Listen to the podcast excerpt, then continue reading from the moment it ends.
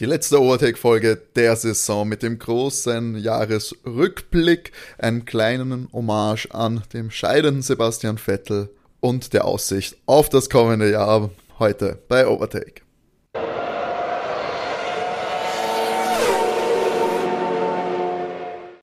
Hallo und herzlich willkommen bei Overtake, eurem Lieblings-Formel 1 Podcast. Mein Name ist Timo, ich darf euch herzlich begrüßen zu Episode 92 und damit auch der letzten Folge dieser Saison. Wir haben uns gedacht, nach dem Abu Dhabi Grand Prix, das setzen wir uns jetzt noch einmal zusammen und werfen einen Blick zurück auf diese ereignisreiche Saison mit unseren persönlichen Highlights, mit den Lowlights natürlich auch, was waren die Fails des Jahres und natürlich auch mit unseren ganz persönlichen Fahrern des Jahres. Dafür ist natürlich, haben wir es uns nicht nehmen lassen, äh, haben uns die Zeit genommen, um, um uns hier zusammenzufinden in voller Besatzung.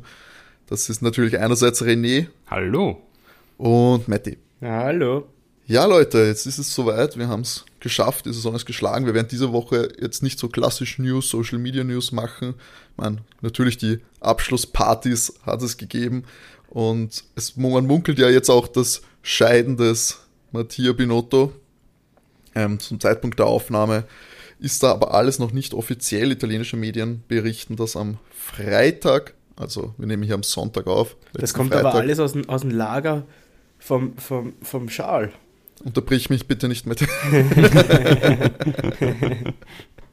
das am Freitag eher gekündigt äh, haben soll. Naja, gut, aber das Lager von Schal, ich weiß auch nicht, warum die jetzt großes Interesse daran hätten, da falsche Gerüchte zu streuen. ich nehme an, dass die Gerüchte auch stimmen werden. Ah, achso, okay, so meintest du das. ja, scheinbar ist der Halt nicht mehr da gewesen. Das Vertrauen von oben.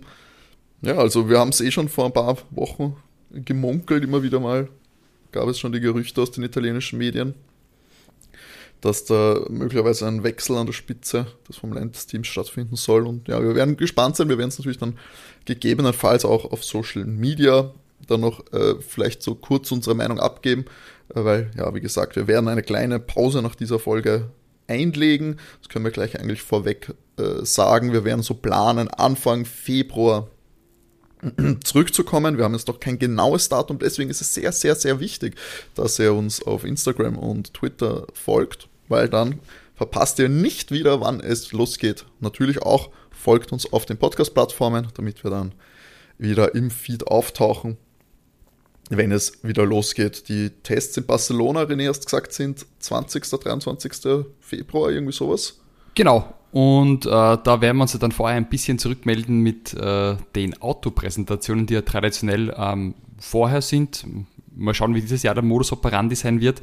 Ob viele Teams dann in Barcelona das Auto enthüllen oder ob es vorher wieder große Launch-Events gibt. Ich kann mich erinnern, so vor zwei Jahren, wie damals Aston Martin neu eingestiegen ist, gab es ja ein richtig geiles Launch-Event ähm, mit, mit James Bond, Bond Girls und äh, richtig viel Glamour-Faktor.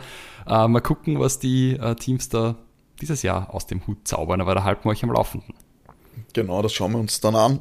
Ihr werdet es auf jeden Fall erfahren über soziale Medien. Und ansonsten verlasst euch darauf, dass vielleicht alle eure Freunde euch natürlich anrufen, wenn's, wenn die das mitbekommen, dass es wieder weitergeht. Ich erwarte eh so eine Telefonlawine quasi, dass das von den Dächern gebrüllt wird, wenn es endlich offiziell ist. Deswegen, man wird nicht drum, drum vorbeikommen, wenn dieser Podcast weitergeht, glaube ich. Ja, dann, wie, wie wollt ihr das machen? Wir sind heute da ein bisschen, ein bisschen lockerer, sage ich mal, in der Struktur. Wir haben natürlich auch vor, auf den scheidenden Sebastian Vettel zu blicken, auf seine Karriere. Ich meine, das ist ja schon ein der vierfache äh, Formel 1 Weltmeister, der uns da jetzt ähm, vorerst ähm, aus dem Crit abhanden kommt. Wollt ihr das, wollt ihr da zuerst, sollen wir zuerst einen Set machen und dann unsere äh, Highlights besprechen? Ich würde sagen Sepp first, oder? Sepp first. das verdient. Ähm, du hast ja schon richtig angesprochen, scheiden. Er ist, glaube ich, schon geschieden von der Formel 1, also wie auch immer man das jetzt nimmt. Ähm. Weiß nicht, wie lange der Vertrag geht. Geht der Vertrag bis Ende Ja, der wird wahrscheinlich bis Abu Dhabi gegangen. Ja, das ist total interessant. Ich habe das erklärt, es gibt ja oft zwei Versionen vom Fahrervertrag. Manche haben das Kalender, ja, manche haben das genau. Rennen. Uh, Fernando Alonso hatte zum Beispiel wohl das Rennen, weil der ist ja wohl eh gleich in die Aston Martin Garage gegangen, nachdem. Ja, und ist dann schon im Aston Martin beim Reifentest gesessen. Ja, nein, aber da ja. musste er, er musste um die Erlaubnis von Alpine fragen. Ah, echt? Wirklich? Ja. Ah, okay. Ah, okay. Fernando musste um die Erlaubnis fragen, während Pierre, glaube ich, einfach nicht, da war es klar. Da war es mit dem Rennen. Ja, und zum Beispiel haben, haben die nicht äh, Nick de Vries auf so einen, äh, so einen Stapelwagerl ähm, äh, hingefahren, die, die Mercedes. Die Mercedes was, ja. Das war sehr nett. Das ist also scheinbar Tradition im Motorsport, weil es war bei der MotoGP, haben sie ja haben schon mal Mechaniker, die dann Team wechseln, beim letzten Rennen dann irgendwie mit, mit Ducktape zusammengebunden und den darüber rüber transportiert in der Scheibtruhen. Also, ich glaube, da ist Nick noch geil. ganz gut weg. So was hätte ich gern, wenn ich mal Job wechseln würde. so quer durch Wien von einem zum nächsten. Mit der Schreibtruhe. Nur ein T-Shirt an, draußen jetzt, weiß ich, minus 5 Grad. Auch geil. Nur im Sommer Job wechseln, während einer Hitzewelle. ähm, na, aber zurück zum Punkt. Äh, Sepp, äh, ja, äh, ein ganz großer verlässt uns. Ähm, du sagst vorläufig, ich glaube endgültig, aber da haben wir ja schon letztens eine Wette abgeschlossen. Ähm, ähm, man soll ja niemals nie sagen, ich glaube, Sepp widmet sich jetzt seinen anderen Projekten. Wir werden Na, ich glaube, da war, waren wir uns doch nicht alle einig, dass äh, Sepp äh, nicht wiederkommt. Ich glaube, also ich war auf jeden Fall. Kommt. Ah, du hast gesagt, ah, du warst, okay, Entschuldigung. Ja. Weil, weil, das, der glaubt da wie Louis halt. Ja, ja also ich, ich glaube, Sepp, Sepp ist da ähm, vom Mindset jetzt anders. Aber er ist natürlich nicht alt, der ist ein 87er Baujahr. Das heißt, er könnte natürlich nochmal zurückkommen, wenn das auch ähm, Fahrer wie Fernando getan haben. Das ist sicher langweilig daheim. Es sind ja alle noch einmal zurückgekommen. Auch, auch Schumacher ist noch einmal zurückgekommen. Ja, ich weiß. Ich, hm. Ich ja, die schätze sich andere Typen an. Ich habe das Gefühl, Sepp und Schumi. Ja, okay, den Punkt gebe ich dir. Sind wahrscheinlich anders. Ich meine, er ist zwischenzeitlich ja, ich glaube, Superbike oder sowas gefahren. Und dann die Form, ja, der ist eine andere, ja, Motorrad ist er gefahren. Also dann zurückgekommen. Aber trotzdem, auch, auch Nando. Denen ist langweilig daheim. ja, ich, ich kann mir vorstellen, dass sich Sepp vielleicht mehr so einer nachhaltigen Rennserie anschließt, so wie Louis das auch hat mit seinem Projekt X44, also in die Richtung ja vielleicht. Nein, oder es vielleicht tut irgendwo Patron ja, oder so wird. Ja, aber nein, also Sponsor oder sowas wieder, glaube ich, also kann ich mir nicht vorstellen, Louis sponsert das ganze Team ja. Mhm. Nein, es gibt ja eine ganze Liga. Also Louis ist ja nur sein Team, das X44, aber es gibt ich ja weiß, andere Ich weiß, Gegner Rosberg hat ja auch eins, aber das kann genau. ich mir genau. nicht vorstellen, dass, dass Sepp sowas macht. So in, in Marketing und sowas einsteigt. Ja, stimmt. Also, da muss das erst, Louis und, und Nico sind ja welche, die sich wirklich da promoten, ähm, die dann sowas äh, auch nach außen tragen. Ich glaube, Sepp hat auf gar keinen Bock, wie viel, ich glaube, auf wie viele Events du da musst und Sponsoren weitere da anheuern und so. Ja, ich glaube, das ist nichts für ihn.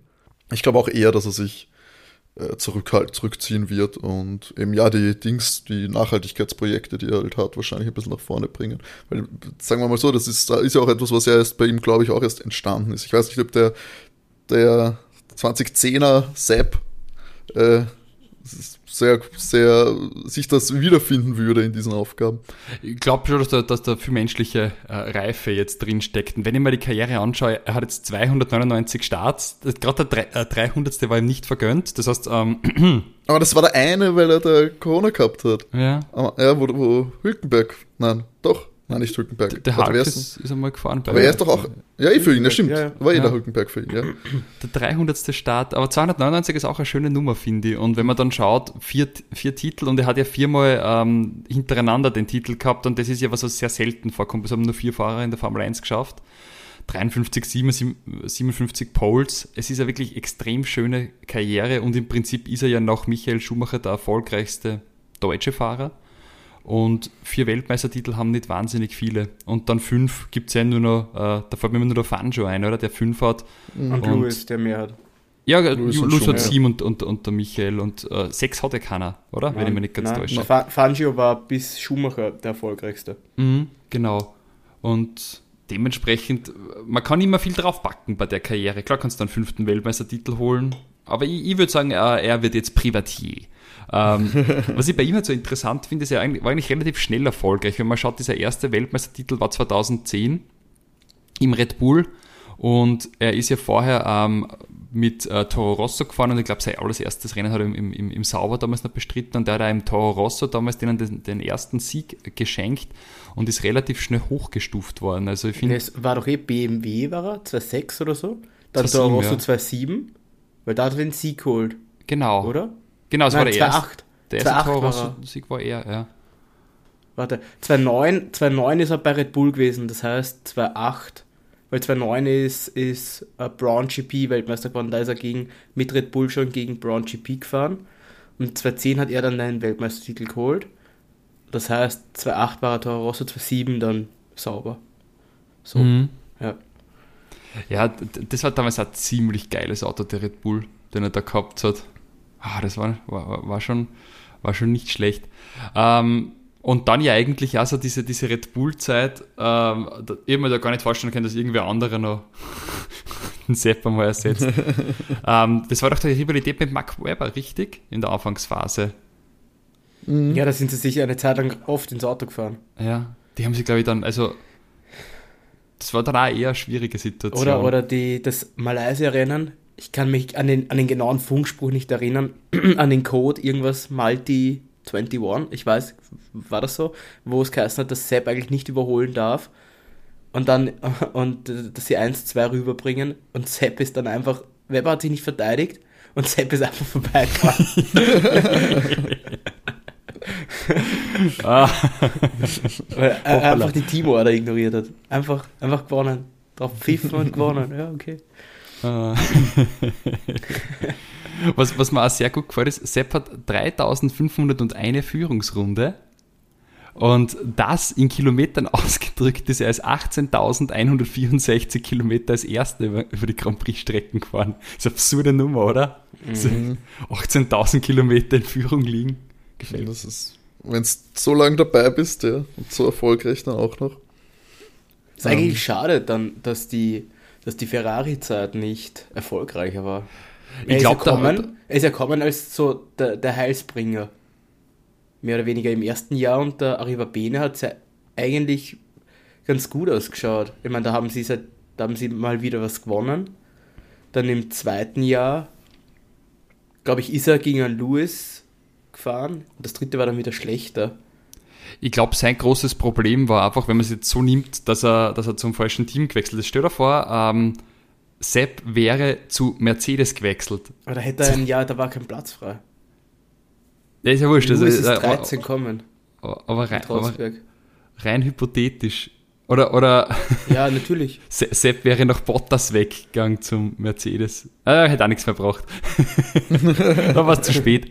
Aber ähm, Na, es- Stadt, Stadt, Ni- äh, Stadt, Stadt Valtteri meinst du? ja, Stadt Valtteri. Nico. Ja. Aber ich glaube, das wollten sie bewusst nicht mehr. Ich glaube, sie haben sich nach Nico bewusst wen gesucht, der Nicht, ganz das Level hat. Ja, der nicht Level, ja, das klingt so Doch. gemein, gegenüber. Ich mag ihn. Super Instagram-Profil, alle vorbeischauen. Natürlich. Ist halt ähm, aber ich glaube, das wäre nicht fürs Team nicht gut gewesen. Hätten sie Lewis und, und Sepp im Team gehabt. Die sind sich, darfst nicht vergessen, die sind sich das Jahr davor, na, oder die sind sich dann ja sogar ins Auto gefahren in Baku. Wo, wo es, wo es den Sepp so auskagelt hat. Da hat ja, da war ja Safety Car und dann hat, ist Lewis vom Gas. Ähm, wie auch immer das jetzt, ich glaube, das sind sie sich bis heute nicht ganz einig, ob, ob, ob er absichtlich auf die Bremse gestiegen ist oder nicht. Und dann ist ja Sepp neben das, neben das Auto von Lewis gefahren, er ist dann rübergezogen und ihm aufs Auto draufgefahren. Ähm, hat ja noch eine Strafe gegeben. Aber das war, das war der Vorfall angeblich, wo, wo sie angefangen haben, befreundet zu sein dann. Danach. Mhm. Das hat jetzt nämlich, das haben sie jetzt bei einem Interview nämlich gesagt. Und seit dem Vorfall ist ihre Freundschaft jetzt dann immer, immer besser geworden. Und weil, weil, weil sie Oder es war vielleicht, weil es der Tiefpunkt war. Nein, weil, weil Sepp, hat auch, Sepp hat, sich auch, äh, hat auch gesagt, er hat sich da vom Lewis auch inspirieren lassen, sich für Sachen eben in der Formel 1 einzusetzen.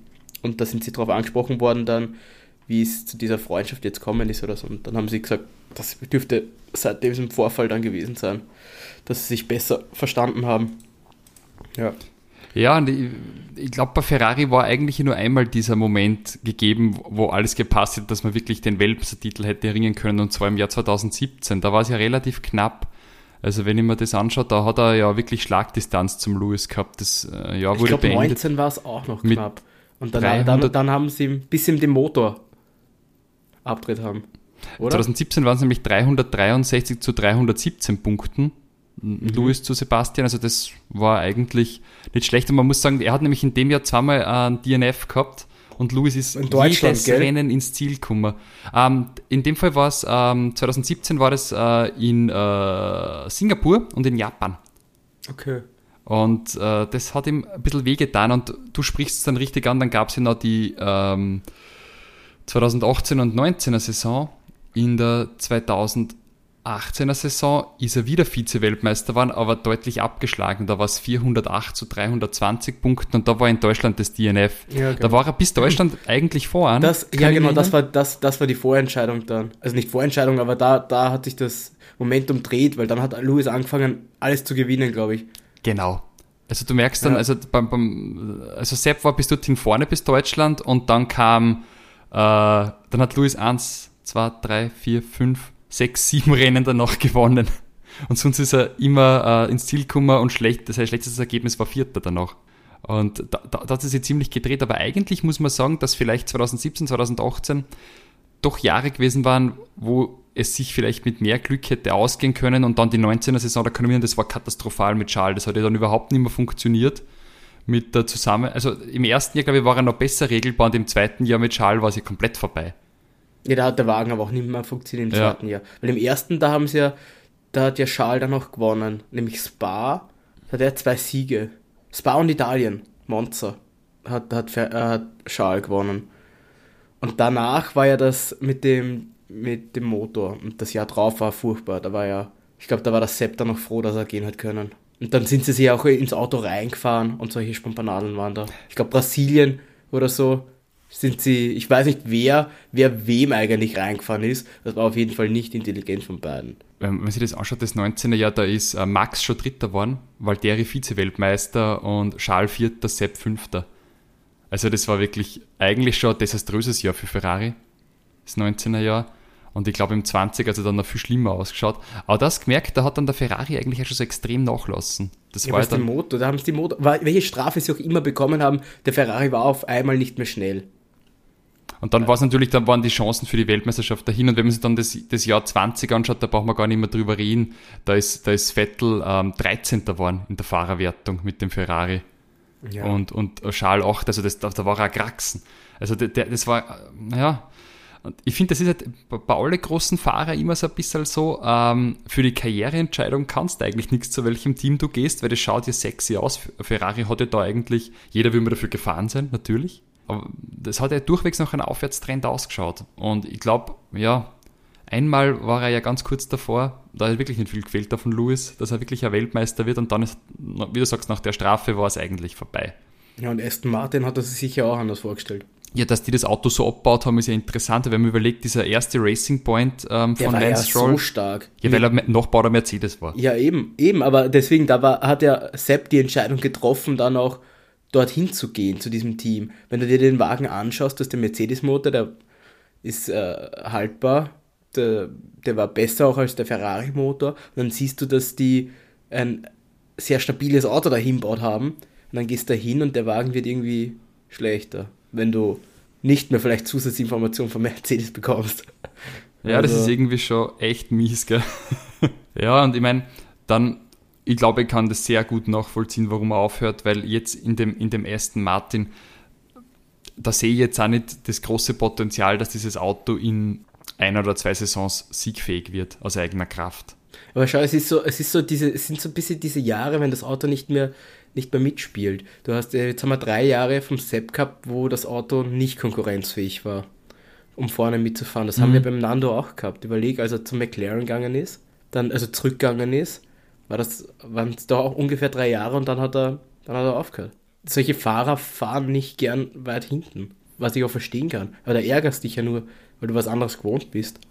Ich, ich, glaube auch, dass man nämlich wahrscheinlich ähm, äh, da weniger Pionierarbeit leisten kann bei Aston Martin wie vielleicht bei Ferrari, weil bei Ferrari sicher seine Stimme schon gehört worden, gerade wer da so als erfolgreicher vierfacher Champion ja. hingewechselt ist. Und, und bei Aston, es, es scheint da schon sehr patriarchalisch zuzugehen. Wenn man den Drive to Survive, das sind sicher ähm, ähm, überhöhte Einstellungen und, und vielleicht ein bisschen dramatisierte, aber da scheint man die Organisationsform doch weniger laissez-faire-mäßig aufgebaut zu sein. Ja, und du hast natürlich äh, Lance Stroll drinnen sitzen. der, der halt sicher auch eine große Wichtigkeit genießt, würde ich jetzt behaupten. Ja, wenn er, wenn, ich gehe stark davon aus, wenn, wenn, wenn die Frage ist, gehen wir die Entwicklung von Fahrer A oder Lance nach, wird es halt Lance sein, wenn er der Sohn vom Eigentümer ist. Die Frage ist bei Papa Stroll halt dann da so, wie viel, wie viel ist dann der Erfolg des Teams wert, weißt Ist er irgendwann so, dass er unbedingt Weltmeister werden will, egal wie, aber ich glaube eher, das ist dem Vorder auch. Weil wenn er jetzt wirklich so ein Appeal hätte, unbedingt Weltmeister zu werden, also Papa Stroll, ja, dann setzt er irgendwann dann aufs andere Pferd, wenn er einen Fahrer hat mit mehr Kaliber. Boah, das ist schwer zu sagen. Glaubst du, dass er, dass er nicht aussteigt? Also, dass er dabei bleibt, wenn sein, wenn sein Sohn nicht mehr in der Formel 1 wäre? Das wäre eine Frage. Aber ich meine, der wirkt jetzt auch nicht, als hätte er keinen Bock mehr. Also ist das Einzige, was passieren kann, dass so teuer wird schlussendlich für die Familie. Aber ich, ich weiß auch nicht. Die haben unendlich viel Geld. außerdem haben sie. Unendlich eh, Money Cheat. Außerdem haben es eh Aston Martin auch. Ach, ich glaube, ich glaub, die kriegen leicht einen Sponsor. Der, der ist in Kreisen, glaube ich. Da kriegt er auch einen Sponsor, glaube ich, wenn es um das geht. Ja, das schon, aber ich glaube, es ist halt, es ist ja keine Art, Geld zu verdienen. Also es ist, du verdienst, glaube ich, du verlierst immer Geld, glaube ich. Natürlich, aber, aber wenn es jetzt darum geht, dass er vielleicht, weiß ich ein bisschen weniger reinpulvert, dann haut er sich halt einen Sponsor ja. noch drauf, einen neuen. Irgend, irgendwen wird er schon haben. Äh, Stimmt schon, Kanadier. kann sein. Ja. Aber ja, jetzt, jetzt kehrt er dann eher Nando zu Aston Martin, was ja super spannend werden könnte. Ah, ich, ich wünsche es ihm wirklich von Herzen, dass es nicht die äh, McLaren Honda Zeit wird. Ich meine, alleine, allein auch schon so wie das, was Sepp jetzt erlebt hat. Also wenn das Auto jetzt, sagen wir mal, so bleibt, wie es jetzt ist, von der, von der Platzierung her, dann wird Nando sich auch schon grün und blau ärgern, habe ich das Gefühl. Ja, und ich, ich, befürchte, dass er da einfach keinen, keinen guten Zug gemacht hat. Ich wollte aber abschließend was Interessa Interessantes sagen. Kein Mensch schreibt die Anzahl der Vize-Weltmeistertitel ähm, explizit hin in der Formel 1. Ich glaube, dass wir im deutschen Sprachraum immer recht einen großen Bahö um das machen und ähm, dass das aber so eigentlich in der Formel 1 nicht wirklich relevant ist. Vize-Weltmeister zu sein, weil sie sagen ja bei den Interviews immer, you reached P2 in the Championship. Also mhm. sagt ja keiner Vice Champion oder so. Ja, ja. ja das gibt es, das stimmt schon. Ich, ich habe mir das jetzt angeschaut, weil ich wollte es nämlich noch ergoogeln, wie viel Vize-Weltmeistertitel Sebastian hat, weil ich weiß von dem einen bei Ferrari, zwei bei Ferrari, aber ist er vielleicht einmal... Ähm, Mit Red Bull war es dann 2009, glaube ich. Ja, das versuche ich gerade rauszufinden, weil, weil es würde mich jetzt interessieren. Aber ja, er wurde 2009 ist er Vize-Weltmeister geworden. Dann hat er dreimal einen Vize-Weltmeister gemacht, oder? Kann sich das ich ausgehen? Glaub, ich, ja, aber ich glaube, das interessiert auch niemanden außer uns jetzt hier. Die Fahrer selber auch nicht. Jetzt am Schluss hat es vielleicht Charles interessiert, weil, weil es nochmal ein kleines nach oben war nach dem, nach dem Jahr jetzt. Aber ich glaube, das interessiert gar nicht. Was, was aber viel zu wenig äh, äh, bei uns dafür im deutschen Sprachraum ist, ist, äh, die Fahrer kriegen ja, das kriegen sie immer das Jahr drauf, kriegen sie noch, äh, kriegt der, der die meisten Pole Positions hat, auch eine Auszeichnung. Mhm. Es gibt ja generell diese Vier-Gala, wo man hin muss, oder? Ob die Lewis einmal drückt, ich mich erinnern, dann, dann haben sie immer Strafe. Ja, oder wo Kimi ja. jedes Mal betrunken war, was auch sehr lustig Ja, aber das will ja jeder sehen. es, gab ja irgend, es gab ja das Gerücht, dass Kimi mal äh, lieber dann in der WM Dritter oder Vierter geworden damit ist, damit er nicht hin muss. Ja. Ja.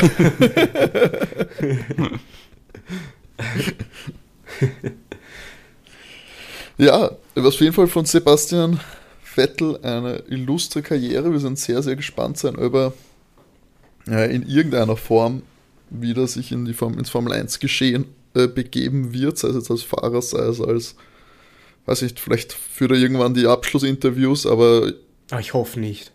Tut mir immer so leid. Und sie stellen immer dieselben drei Fragen. Na gut, die werden sie dann aufgeschrieben haben auf, auf die Hand. Ähm, naja, das ist, glaube ich, ich glaube auch eher, dass ähm, die Chancen sind größer, dass man eben nicht mehr groß in dem Formel 1 Umfeld sehen, außer jetzt Servus TV winkt mit, mit dem Geldbeutel und das Sepper setzt Hülkenberg bei Servus TV ähm, als Experte. Aber das fände ich schon wieder cool, aber vielleicht dann doch. Ja, das wäre schon wieder geil, gell? Ja. aber ich glaube es auch nicht. Das war man durch die Red Bull-Vergangenheit. Ich weiß gar nicht, wie steht, wie ist jetzt eigentlich das Verhältnis? Gut, äh, Helmut Marko hat tatsächlich jetzt gesagt, äh, ich glaube gestern war es, ähm, dass er sich vorstellen kann, dass Sepp mal seine Position übernimmt. Stimmt, das ist so eine Position für, für Sebastian Vettel, Ja. hat er mal gesagt. Ja. Gell? Ja, das, mein, das kann ich mir auch fast vorstellen, er mit den dass Dann ist er noch Fahrer, auch wieder in der Formel 1, ja, Mhm. warum nicht? bestimmt die jungen Fahrer kümmert auch teilweise. Das kann man schon vorstellen. Sepp, aber Aber ich- Sepp kann ich mir auch vorstellen, dass der vielleicht mit äh, Alex Wurz noch in der, Ah, in der Fahrergewerkschaft. In der Fahrergewerkschaft, weil er war auch immer der, der Vorsitzende Mhm. von den Fahrern. Also er hat sich das schon auch immer sehr stark gemacht. Sowas kann ich mir auch gut vorstellen. dass Was, sowas glaube ich, da abschließend würde ich sagen, ist das auf jeden Fall, ich glaube, viel auch vom Image der Formel 1 abhängt, was in den nächsten Jahren passiert. Er will sicher, dass sie grüner wird. Genau, also ich glaube Ja. nicht, dass er sich da jetzt äh, äh, dann einen Posten sucht bei der Formel 1, wo er dann, ja, wo jetzt nichts weitergeht und wenn es einfach immer noch, dann läuft er mit dem Formel 1 Badge um und um und die Formel 1 steht weiterhin für, für Werte, die nicht mit ihm vereinbar sind. Ich glaube, dann wirst du ihn nicht sehen, wenn sich da, wenn sich was tut, wenn große Schritte gemacht werden, wenn ein Imagewechsel stattfinden würde. Ich glaube, dann sind die Chancen größer, dass er dann auch ein bisschen mehr äh, hinter dem Sport und hinter der Organisation Formel 1 überhaupt stehen kann. Aber ich, damit würde ich jetzt nämlich auch nicht rechnen, deswegen wäre mein Geld immer noch auf eine, eine Rück, eine, äh, keine Wiederkehr, sagen wir so. Dass es ein Ende ohne Wiederkehr ist. Aber ich hoffe, dass wir ihn in irgendeiner Form erhalten bleiben. Also, dass er uns erhalten bleibt. Wir Und- bleiben immer halten. Wir können ja gerne Overtake Genau, als, hören. als treuer Overtaker. Er kann auch gern vorbeikommen als Experte. Ja, also, wir, wir, wir laden ins Overtake-Studio ein. Ich mache ihm einen super Kaffee. Ich bringe ihm, ich, wenn er vorbeikommt, kriegt er von mir ein Honigglas. Die, gu ein Honig. Ich- die ich guten, die ich guten beso- Öko-Nespresso- ja. Gell? Oh je, Mette, das funktioniert nicht mit der Nachhaltigkeit. Das gehe ich bis dahin schon. Gibst ihm du ein Honigglas, um es von ihm befüllen zu lassen mit seinem Bio-Honig oder gibst Ja. ihm einen Honig mit? Wir können einen Honigaustausch machen. Schön. Den Overtake-Honig. Schnell aus der Tube rausdrücken vom Bilderkart. Ja, So zwei Stunden vorher komplett vergessen. Ah, Mist, wir wollten ja Honig machen. Wie lange dauert das mit den Bienen? so lange holen wir uns einen Kaffee schnell zum Fehler. Ähm, ja, last but not least, ja, wünscht mir Sepp alles Gute, bin gespannt. Ähm, ich lege mich fest, ich glaube, er, er gehört nicht mehr als, als Fahrer zurück in den Formelsport und lass mich gerne eines Besseren belehren. Danke, Sepp. Komm mal, war, war ja der Slogan. Danke, Sepp. Danke, Sepp. Wir werden ihn vermissen. Das auf jeden Fall. Und ja, jetzt haben wir es, nachdem wir da auf Sebastians Karriere nochmal zurückgeblickt haben, schauen wir mal auf die äh, letzte Saison zurück und äh, wir haben uns da so ein paar Kategorien überlegt. Alles nochmal auf, aufräumen wird wahrscheinlich ein bisschen den Laden, äh, den Rahmen, nicht den Laden sprengen. Und deswegen haben wir uns jetzt so ein paar kleine Kategorien ausgesucht, wo wir uns jeweils etwas rausgepickt haben und da ein bisschen drüber plaudern können. Matti als Begründer der Kategorien, mit welcher möchtest du anfangen? War ist mir ganz egal. Ja, dann fangen wir mit was, hätte ich gesagt, fangen wir mit was, äh, fangen wir mit dem Fail of the Year von dir genannt, also der Reinfall des Jahres. Ähm, ja, ich, ich fange einfach mal an, wenn ich schon dabei Ja. bin. Mein Fail of the Year ist äh, der Suzuka Grand Prix gewesen tatsächlich. Habe ich auch. oh no. Ich habe überlegt, nämlich, und dann war das so, ich so hm, keine Ahnung, nehme ich ein Team oder so, und dann war das so, ah, da hatten wir ja was ganz Besonderes. Bitte, sag deine Meinung dazu. Erstens mal komplett natürlich der, der Anfang, es regnet, man darf nicht Auto fahren. Okay, cool. Wir haben Wir treffen uns extra treffen uns nämlich extra. auch noch. Stimmt das auch noch? Es war noch, auch noch so, es war nicht nur auf der Früh. Ebene der Formel 1, sondern für uns auch so. Bin da irgendwie am Sonntag um 5 Uhr aufgestanden, damit ich mit dem Bus zum Matti fahren kann. Weiß, Und damit wir dort frühstücken. richtig schön frühstücken, Grand Prix schauen, aufnehmen und dann ist einmal Delay. Wunderschön. Wir sehen vielleicht wieder kein Grand Prix. Wir wollen alles besser als in Spa machen vor einem Jahr. Nice. Ja, das sitzen wir da, sitzen wir da schauen. Okay, dann haben wir gesagt, okay, fangen wir an zu essen, dann essen wir. Okay, und dann ist es timingtechnisch super ausgegangen, dann ist Grand Prix und dann am Ende so, okay, was passiert jetzt?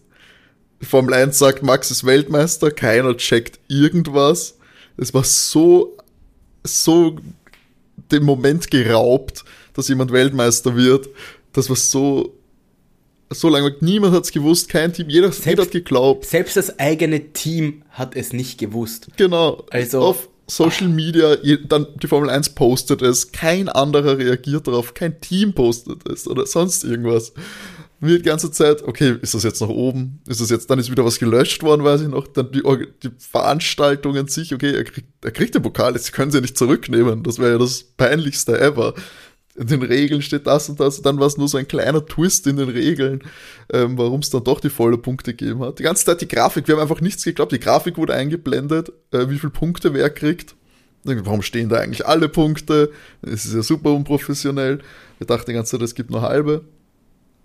Das war wirklich, wirklich sehr, sehr, ja, furchtbar. Ich fand, das ist so unwürdig einem, ähm, einem Grand Prix, der, wo es jetzt um die Weltmeisterschaft ging, eben, war das komplett unwürdig. Der, der, dem, dem größten Motorsport einfach. Das ist ja, es, ja. Du hast es perfekt zusammengefasst. Ich fand es furchtbar. Also, weiß nicht, da war gar keine Emotion mehr. Du, ich weiß nicht, ich war so überrascht. Ich habe das auch nicht glauben können einfach. Sehr viel, sehr viele Emotionen wurden da geraubt. Das, Stimmt, das hat's, ich meine, es war gegen Ende ja eh nicht wirklich spannend, der WM-Kampf, aber das hat jetzt wirklich nochmal die Krone aufgesetzt, dass man so sagt, okay, ähm, wir machen so unspektakulär wie möglich die Übergabe von diesem Weltmeister. Ja, ich glaube, äh, Max selbst hat sich dann nicht drüber gefreut. Das war doch dann nur so ein, Ja. wow, ah, okay. So, ja, super. Also, ja, normal ist das ja so ein, ein, ein großes Fest, so wie in Abu Dhabi, weißt du, da werden dann so Raketen geschossen, wenn, wenn der Weltmeister da jetzt drüber fährt, er ist Weltmeister, du hast den Teamfunk, jeder freut sich, weißt Also einfach gar nichts.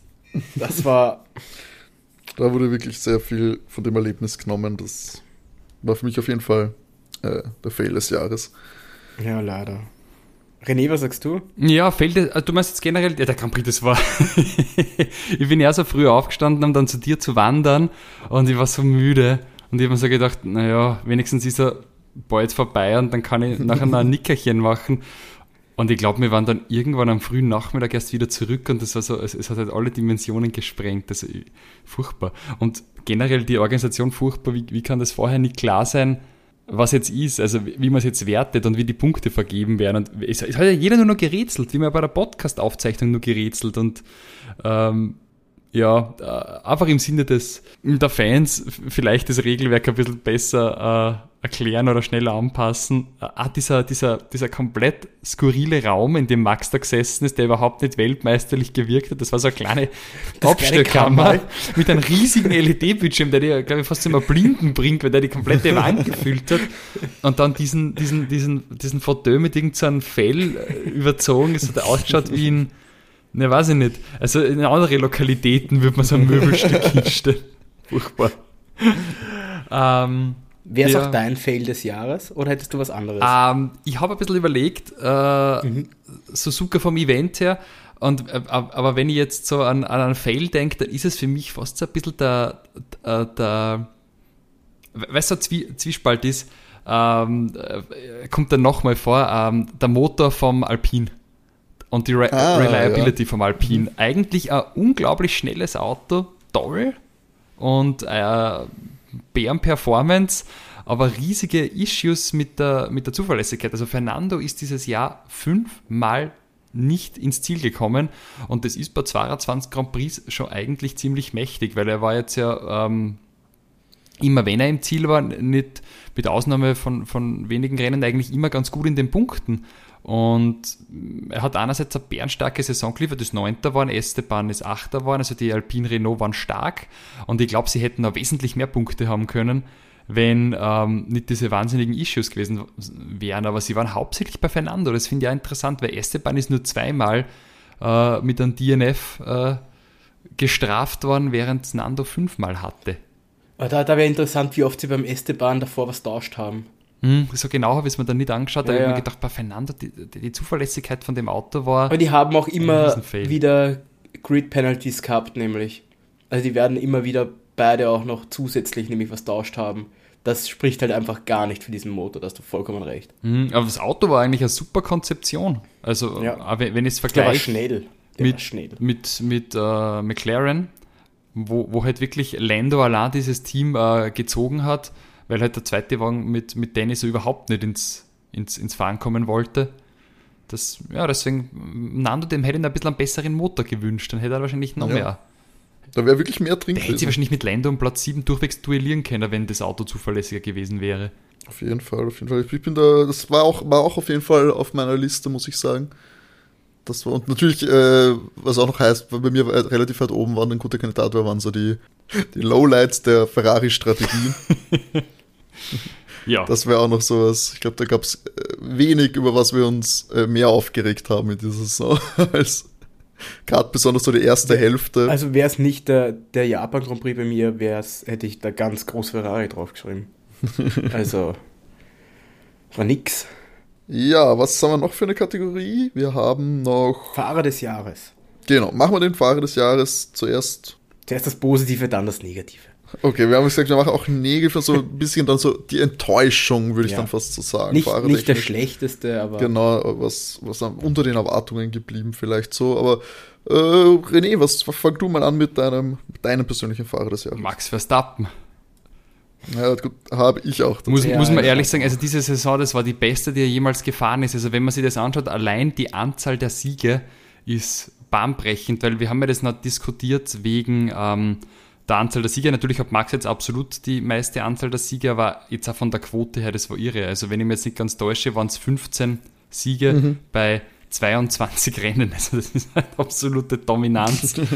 und ein bisschen den verhagelten Saisonauftakt, wo eben Ferrari nach vorne war, aber ansonsten war das absolute Dominanz. Also ich fand, Max hat Wahnsinn. nur einen Fehler dabei gehabt dieses Jahr, das war in Brasilien, wo er in Lewis reingefahren ist, aber ansonsten war das ja. fehlerfrei.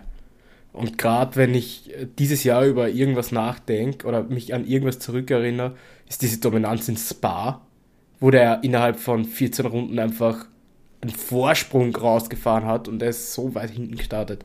Das war ja. Man muss sich überlegen, wenn man Charles Leclercs Punkte nimmt und die Punkte von Lando Norris draufhaut, also in zweiten und siebten Platzierten, ist immer noch zu wenig. Ist immer noch nicht. also, das ist so absurd. Also, ja. Ich, ich habe mir noch dann dazu notiert, ähm, wenn, wenn abgesehen von Max, der ja das eben komplett dominiert hat, hätte ich als, als zweiten Fahrer noch aufgestellt Lando. Einfach, weil er das Team praktisch allein getragen hat. Dass die überhaupt mhm. im Gespräch waren, Best of the Rest, ist einfach nur Lando zu verdanken. Das stimmt. Ja. Bei, mir war noch, bei mir war noch George ein, ein Kandidat, der halt wirklich sehr, sehr, sehr stabil gefahren ist. Also wirklich fast durchgehend ja in den hohen Punkterängen. Dafür, dass halt quasi seine erste Saison im Mercedes ist, neuer Wagen, neues Team. Erster Sieg. Der erste Sieg, es war in der Saison, er fährt das erste Mal wirklich vorne mit über längere Zeit.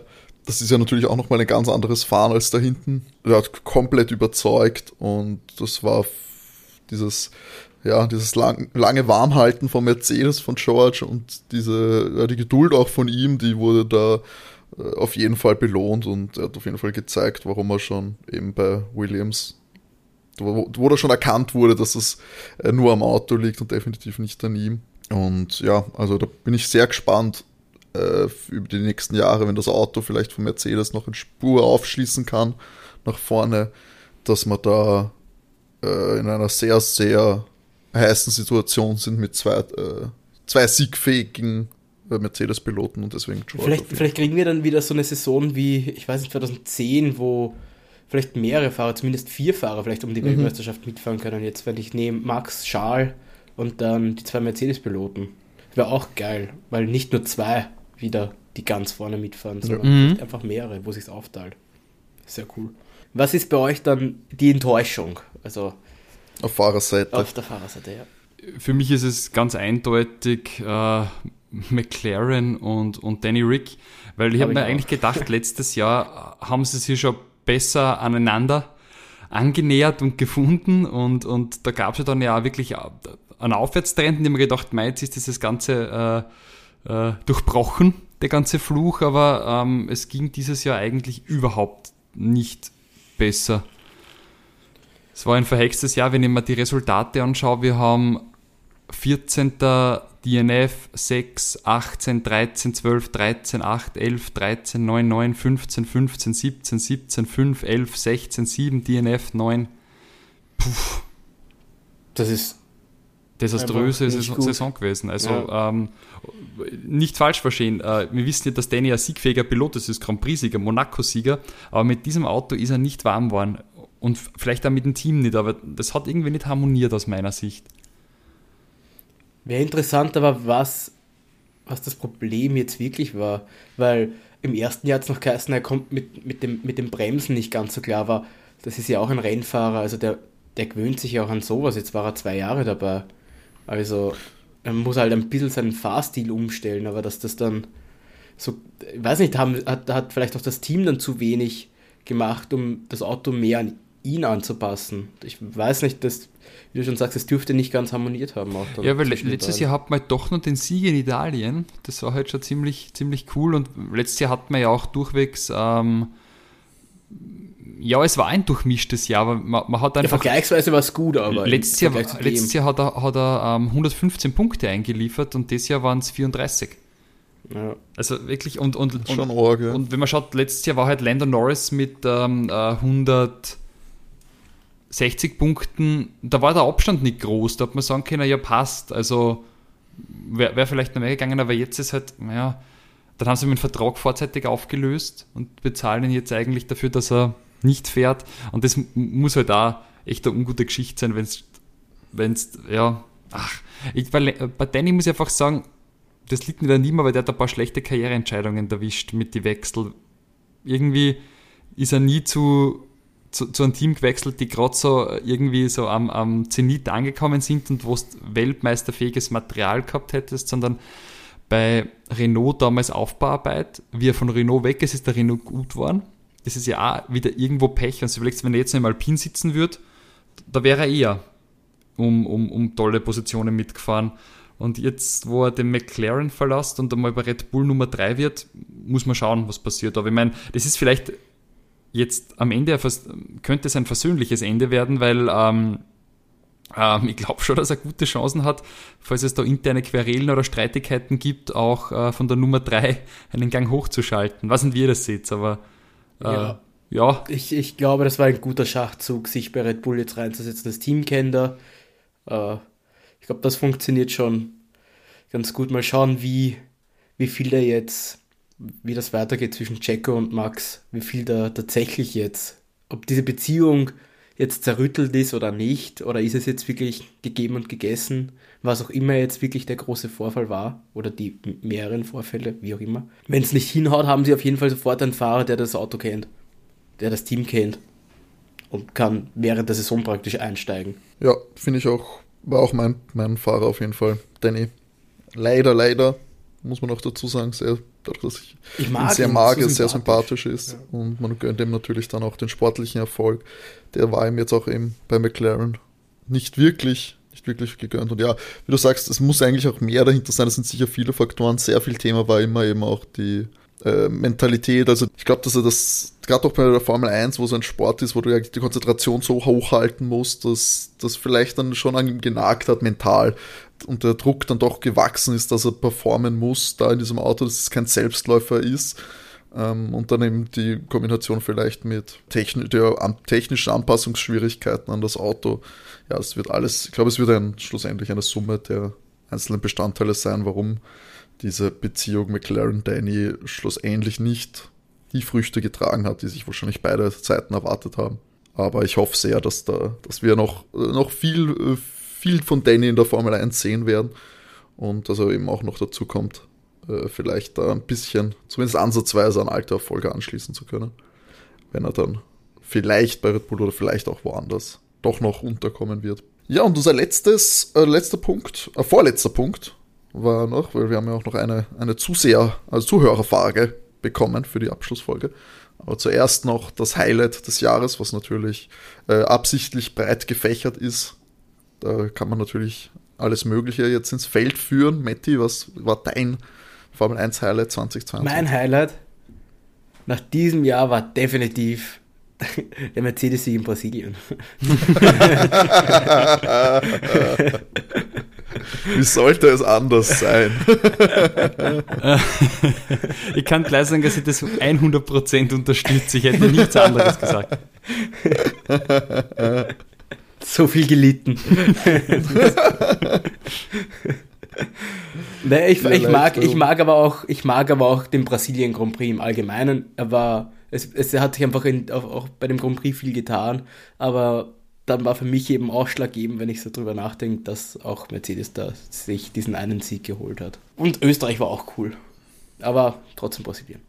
Ja, ich muss, ich muss aber auch sagen, dass der Brasilien Grand Prix bei mir einer der Contender war, weil allein weil es halt einfach das geliefert hat, was man sich ein bisschen versprochen hat, dass es vielleicht wieder eine dritte, eine dritte Kraft gibt im Kampf um, um die Rennsiege, um die Weltmeisterschaft vielleicht sogar. Und, diesem, und das war, glaube ich, das eine Rennen, wo sich wirklich so angefühlt hätte, äh, angefühlt hat, dass da wirklich sechs Fahrer sind, die auf sehr hohem, no, hohem Niveau, meine Güte, äh, sich auf hohem Niveau betteln. Ja, also so, so wie der Brasilien Grand war, so wünsche ich mir eigentlich die äh, nächste Saison. Deswegen. Ich auch. Aber deswegen war bei mir am Anfang noch so, sag ich mal, das erste Drittel auch der Saison ein, ein Kandidat. Das ist vielleicht so eher auch dem geschuldet, dass man so, dass der Anfang der Saison immer spannender ist natürlich als die weitlaufenden, weil die Karten noch nicht so, so verteilt sind, wie man sie erwartet und dass sich alles noch ein bisschen, äh, ist alles noch ein bisschen wild, man passt sich noch an. Ähm, ich fand das so, dass es so schön bunt durchgemischt war am Anfang. Also man hat am Anfang wirklich so Überraschungskandidaten gehabt wie Haas, die auf einmal ziemlich so wie ein Mittelfeldteam ausgesehen haben. Du hattest auch Alfa Romeo, die ziemlich gut ausgeschaut haben. Du hast Mercedes, die gestruggelt haben, aber wo man weiß, okay, die sind äh, auf jeden Fall Leute, die sich immer, immer da fangen und sich äh, technisch auf jeden Fall da äh, besser reinfuchsen und man fragt sich, wie lang dauert Und ähm, du hast natürlich die erstarkten Ferraris, du hast auch Red Bull, die ein bisschen gekämpft haben mit der Reliability. Da hat man auch nicht ganz gewusst, wo werden die stehen. Das hat alles ein bisschen wilder Westen-mäßig ausgesehen. Ähm, so im ersten Drittel, erstes Viertel der Saison. Und da war fand ich das eigentlich ganz, äh, ganz angenehm, so ein bisschen einen frischen Wind drin. Dass sich das dann alles so ein bisschen relativiert hat, war natürlich schade. Die Tabelle hat sich dann irgendwie schon so ein bisschen sortiert, wie man sie gewohnt ist eigentlich. Einen ganz, ganz großen Ausreißer und Überraschungen waren dann irgendwie nicht drinnen. Aber ja, das so am Anfang war das, hat sich das auf jeden Fall äh, frisch und gut angefühlt und ich hoffe sehr, dass wir das äh, nächste Saison dann auch haben werden. Ähm, und dann vielleicht auch ein bisschen länger. Aber ja, okay, Brit äh, Brasilien Prix und die erste Drittel der Saison, das waren so die Highlights. Und jetzt noch, wir haben auf Instagram eine Frage bekommen, die wahrscheinlich die wichtigste ist. Wir haben nämlich die ganze Zeit auch geredet von den Karriereenden, den, von Sebastian Vettel ein, ein, ein großer verlässt den Formel 1-Zirkus. Jetzt ein noch aber größerer. Das, aber dass der Größte ihn auch verlässt, das haben wir eigentlich so, so wenig erwähnt. Nicolas Daniel Latifi wird bei Williams nicht mehr geduldet. Sie erkennen wahres Talent einfach nicht mehr. Was soll man anders was ist man anders gewohnt? Managementfehler nach und nach bei Williams, oder? Also äh, seit der Sir Frank Williams nicht mehr dieses Team managt, war es eigentlich nur noch ein steiler Weg bergab und er setzt sich fort. Und man muss sagen, ähm, ja, Nicolas Latifi hat äh, George Russell ähm, im gleichen Gerät fast besiegt, äh, nur, nur, nur, nur, einige Punkte hinten. Lewis jetzt mehr als, als äh, äh ähm, er gegen, gegen George Russell. Stimmt tatsächlich. Dann ja, näher dran. Muss man sagen, äh, hat bitte Formel 2 Rennen gewonnen. Das haben andere nicht gemacht. Hatte Nutella. Er hat mehr Punkte, er hat auch mehr Punkte im Williams geholt als Lewis in seiner ganzen ja, Karriere. Ja, richtig. Und im Vergleich zu Ayrton also, Senna ja, hat er ein Nutella-Commercial gemacht. Und die, und die, Frage, die sich jetzt natürlich stellt nach dieser Saison, Nicolas Latifi, wir haben jetzt, glaube ich, 2020 ist, hat er begonnen. Und die Frage, die auch auf Instagram reingekommen ist, wer war denn jetzt eigentlich schlechter? Mazepin letztes Jahr oder Nicolas Latifi? Äh, naja. Ich meine, wir haben eine Saison direktes Duell und da muss man schon sagen, das Duell hat Nicolas Latifi auf jeden Fall gewonnen.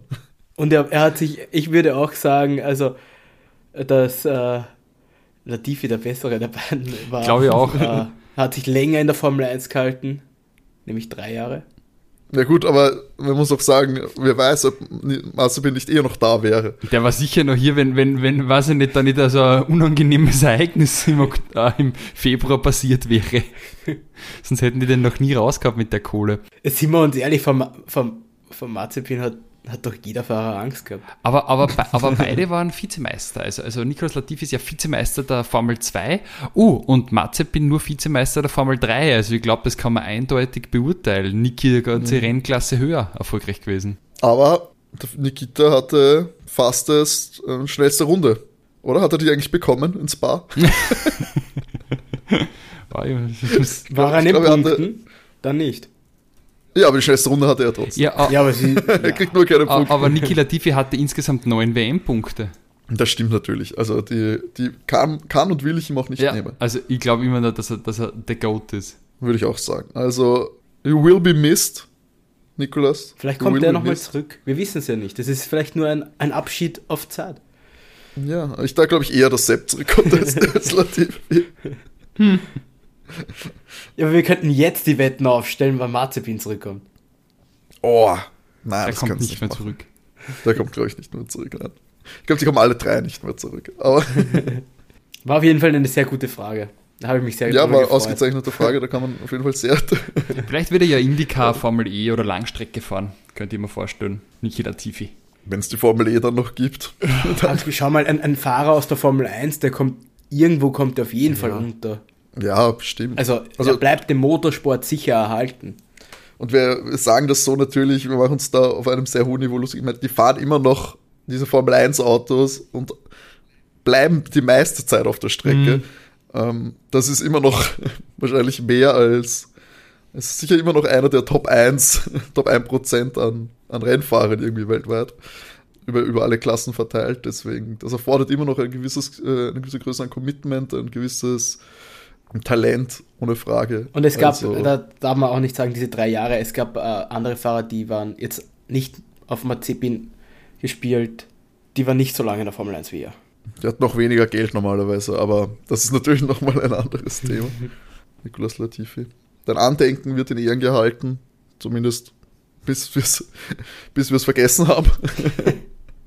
Und einen anderen, einen neuen Sündenbock haben für nächstes Jahr. Ich meine, Matt ist eine Wahl, dafür kennen wir ja sicher. Wen, wen würdet ihr denn sagen? Denken wir denselben? Es reicht, also wenn du das Team nennst. Ne, es wird wahrscheinlich Aston Martin sein. Und es ist nicht Nando. ja, mal schauen, vielleicht äh, wird er auch Weltmeister. Da muss ich alles zurücknehmen. Nando oder Lance? Lance. muss ich alles 2025. Wir haben noch ein bisschen Zeit, bevor die Vorhersage in Erfüllung gehen wird, dass 2025 Aston Martins Weltmeisterjahr ist. Ich werde meine 50 Euro auf den Weltmeistertitel setzen. Gute Quoten. Also ganz, Papa Stroll wirkt doch wie ein Mann, dem man vertrauen kann, oder? Warum sollte der mich belügen? Ausgeschlossen. Ausgeschlossen. Unmöglich. Er wird doch nichts Böses im Kopf haben. Ja, und was würdet ihr sagen, war das Highlight eurer, eurer Overtake-Saison? Komplett unvorbereitet. Das Highlight meiner Ober Das Frühstück. Ja, das war schon, oh, ja. war schon ganz nett. Das Frühstück, Nein, ich, das Frühstück war gut, ja. ja. Das Frühstück war gut. Nein, ich finde unsere Aufzeichnungen ähm, äh, auswärts äh, werden hoffentlich zu einer guten Tradition und dass wir da in Portugal gecastet haben, war eigentlich ganz, ganz cool. Das stimmt, wir waren eigentlich schon sehr international. Wir haben in Italien ein, eine Folge aufgenommen, mal oder zwei sogar. Wir haben in, in Portugal schon aufgenommen. Das in stimmt. Ungarn? Das hast du recht, ja. Ungarn haben wir schon aufgenommen, das hast du absolut recht, ja. Das, das ist schon viel eigentlich. Drei, drei Auslandspodcasts in zwei Saisonen. Außerhalb von Wien? Haben wir? Noch, haben wir überhaupt schon mal außerhalb von Wien aufgenommen? Hast du nicht? In, in, ah, in Donnersbach, ja. stimmt. Ich habe einmal in der Steiermark aufgenommen, das stimmt. Ist schon viel passiert in zwei Jahren Overtake. Ich bin auch sehr stolz darauf, dass es uns auch zwei Jahre schon gibt. Ja, jetzt haben wir dann, wenn wir es jetzt noch ein bisschen schaffen, sind wir länger wie, wie, Nico, äh, wie Mazepin dabei. Und dann target wir ein bisschen so eine Tiefe. wir arbeiten uns hoch. Mehr Podcast-Starts als haben wir schon. Also Podcast-Starts, das ist Folge 93 heute, oder? 92, 92, ja, wir, wir, steigen auf die 100 zu. Nächstes ja, Jahr wird es dreistellig.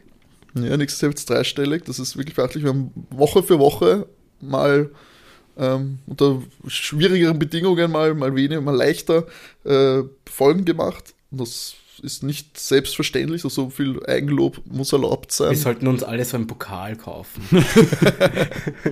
und selbst auszeichnen für diese Leistung. Nein, es ist natürlich wirklich ein, bei einem Podcast, äh, der so ein aktuelles Thema behandelt, wir jetzt keine professionellen Journalisten sind, die damit ihr Geld verdienen und dass wir da, finde ich, trotzdem recht äh, konsistent und, und solide und wir sind alle berufstätig. abliefern.